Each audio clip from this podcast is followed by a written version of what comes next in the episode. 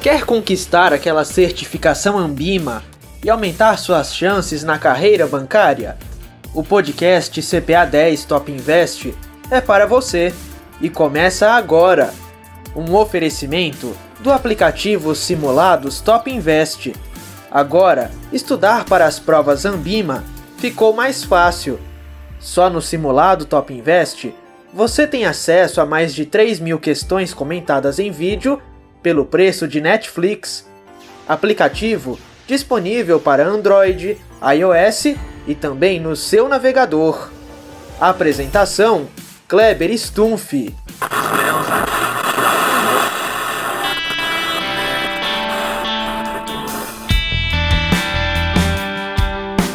E aí galera da Top Invest, tudo bem com vocês?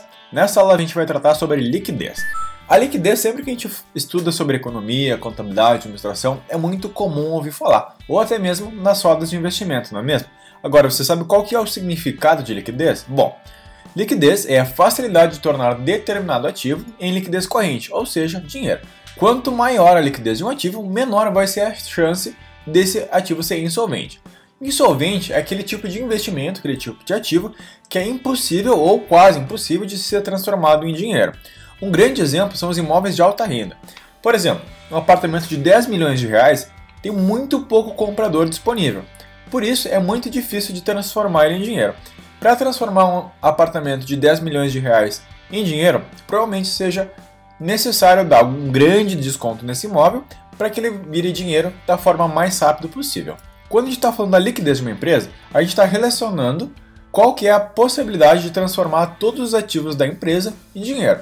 Os ativos dessa empresa normalmente são separados em ativo circulante e o ativo não circulante. No ativo circulante estão coisas como o caixa da empresa, a conta bancária, aplicações financeiras, estoque, tudo que é fácil de transformar em dinheiro. No ativo não circulante estão as coisas que são mais difíceis de ser transformadas em dinheiro, como móveis, utensílios, marca, máquinas, imóveis, enfim, tudo que é mais difícil de transformar em dinheiro. Isso é importante porque vai influenciar na tomada de decisão do banco para emprestar ou não recursos para essa empresa. Se uma empresa tem muita concentração de ativos no não circulante, que é o longo prazo, provavelmente essa empresa vai ter dificuldade de honrar com empréstimos de capital de giro, que são empréstimos de curto prazo.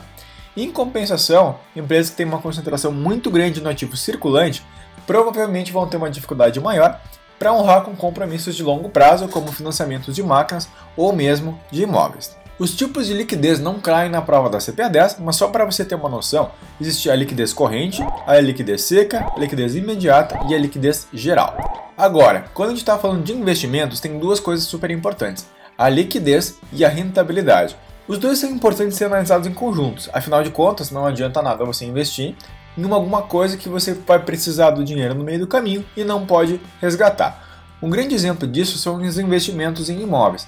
Não é difícil você conseguir rentabilizar o seu capital em até 50% comprando um imóvel na planta. Só que um imóvel na planta vai demorar aproximadamente 36 meses para ficar concluído e para que a construtora venda todas as outras unidades desse empreendimento.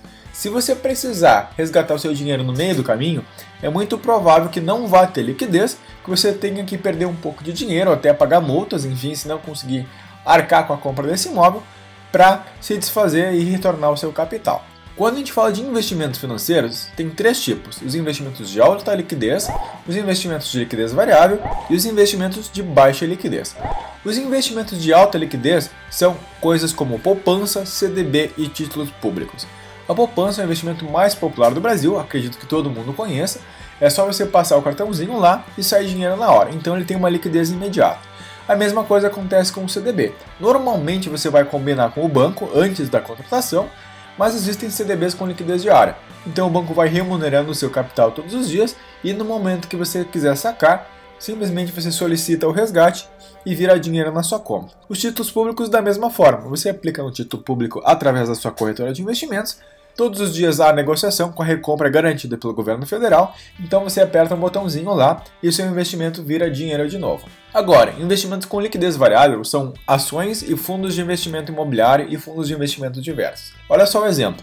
Ações de grandes empresas como o Banco Itaú, como Petrobras, enfim, grandes empresas, têm muita liquidez. Então você aperta o botãozinho e provavelmente vai ter alguém querendo comprar a sua ação pelo preço de mercado que ela está no momento. Agora, existem empresas menores, como a Tractibel, como a Randon, enfim, são empresas que não têm tanta negociação assim no mercado financeiro. Esse tipo de empresa que tem menor negociação, com certeza você vai ter uma liquidez um pouco menor e vai ser mais difícil de transformar suas ações em dinheiro. A mesma coisa acontece com os fundos de investimento que investem somente em grandes empresas ou empresas menores e também os fundos de investimento imobiliário. Existem grandes fundos com altas negociações e fundos de investimento imobiliário que não existem tantas negociações assim. Como investimentos ilíquidos ou com baixa liquidez, o maior exemplo é sempre os imóveis.